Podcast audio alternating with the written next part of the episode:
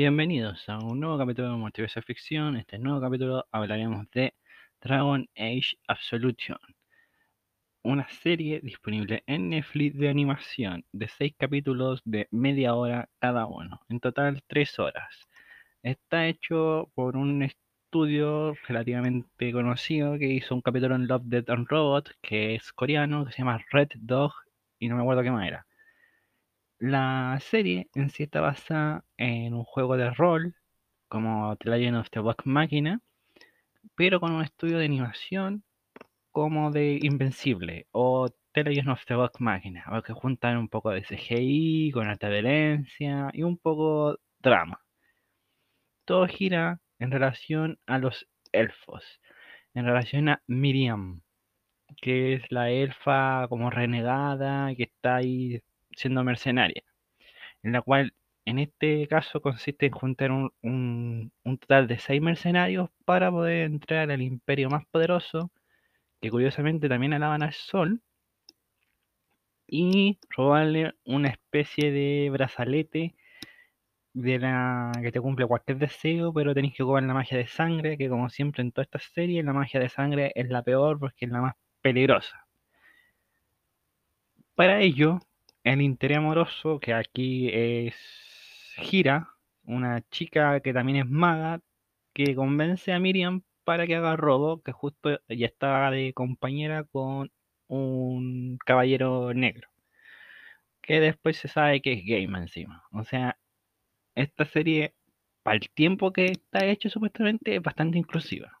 Pero bueno, continuando con eso, está el otro que compone este grupo de mercenarios, es el enano con la hacha gigante, una gigante que también es de magia, pero no tan poderosa como gira, y Five Funks, que es una especie como de líder, ladrón carismático, que ocupa daga.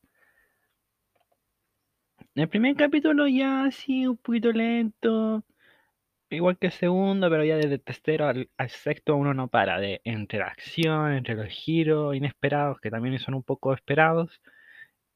El ritmo, antes de continuar, hay que decir que la presentación, por así decirlo, no tiene ningún spoiler, el opening, ya que la presentación muy estilo Cowboy Bebop presenta a todos los personajes y lo une con una música, muestra a los villanos, que sería el, el hechicero humano, y la Guardia Real. Y todo gira en relación a, aparte de la esclavitud de los elfos, en relación a los imperios, de los intereses, de conquistar, de lo que representan, etc. Según lo que yo entendí, y resumiendo así un poco más los capítulos, era que Miriam era una elfa que trabajaba para el hechicero maestro que era de ese imperio pero mataron a su hermano en su cara y se, se reveló y se fue del imperio. Pero aún así quedó con una marca, que esa marca significa que pertenece a la realeza. De sirviente, obviamente. Y resulta que el hechicero quedó obsesionado en revivir al hermano de la elfa porque le gustaba. Entonces lo transformó en una especie de zombie, súper rápido, súper bueno para pelear también con Daga y lo ocupa de guardaespaldas. Ahora también su interés romántico es la propia guardaespaldas del Imperio Real, que ocupa una especie de martillo con un escudo gigante. Y que obviamente el hechicero quiere ocupar esta cuestión de la magia de sangre y el brazalete para resucitar al hermano. Spoiler, al final se ve que el hermano no quiere resucitar y como que destruye su cuerpo poseído por un demonio. Acá los demonios, igual que que todos los juegos, o todos estos juegos de rol, por así decirlo, en este tiempo, son muy importantes. Porque en en este Vox Máquina, recordemos que el de Pentagon ocupaba una pistola que estaba poseída por el demonio de la ira, o de la venganza. Entonces acá es como algo similar acá también hay una voladita que se fumaron, que es que aparece el demonio del futuro, pero el demonio del futuro se enoja se vuelve gigante. Eso ya en el segundo capítulo, principalmente. El punto es que al final hay dos giros inesperados, igual un poco esperados. Que el que es líder, que es como el confiado que ocupa los, las dagas, traiciona al equipo vendiéndolos para que los mate el imperio y robándose el, el cuestión del brazalete. Pero no esperaba que Gira también lo a él y a todo el equipo para entregárselo a otro imperio que es el Rey Carmesí, que es la escena postcrédito de la primera temporada. Porque ya supuestamente se va a hacer una segunda temporada de este anime y realmente la espero porque está muy bien animado, buena acción y buen ritmo. Para ser media hora contaron bastante bien una historia que es de la Miriam.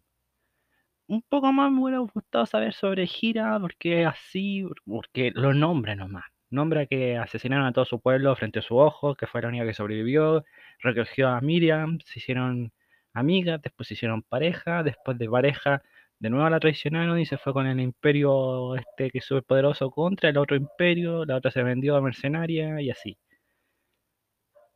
Pero eh, el chiste del señor Carmesí o el señor de la sangre, como así lo dicen, es que no se sabe quién es. Acá me dio risa que los dragones los vieran como bestias salvajes tranquilas, porque acá, por ejemplo, el, el dragón en un momento escapa, en el capítulo 4 más o menos, escapa de la prisión, porque está como petrificado o encadenado.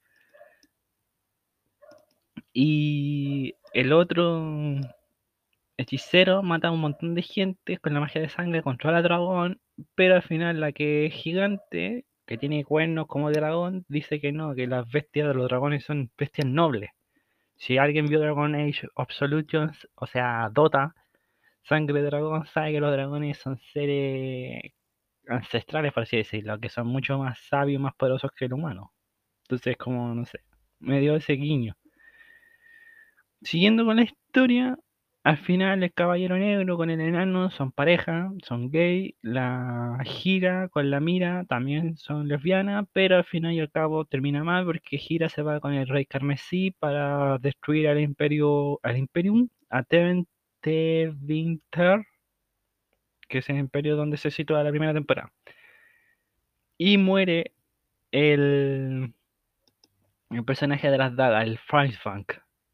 Se quedan solamente vivo el Miriam, el caballero negro, el enano y la gigante que después van a tener que tener obviamente más equipo de personas o otras cosas para poder destruir, o sea, para destruir el imperio del caballero de sangre y recuperar el, cosito.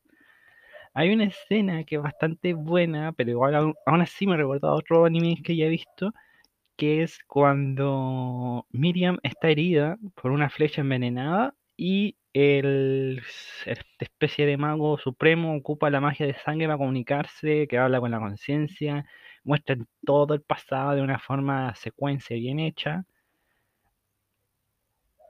Y, pero aún así me faltó más originalidad. Encuentro que fue como un poco de Legend nuestra voz Máquina mezclado con Invencible y Dota, un poco así, una mezcla de varios animes.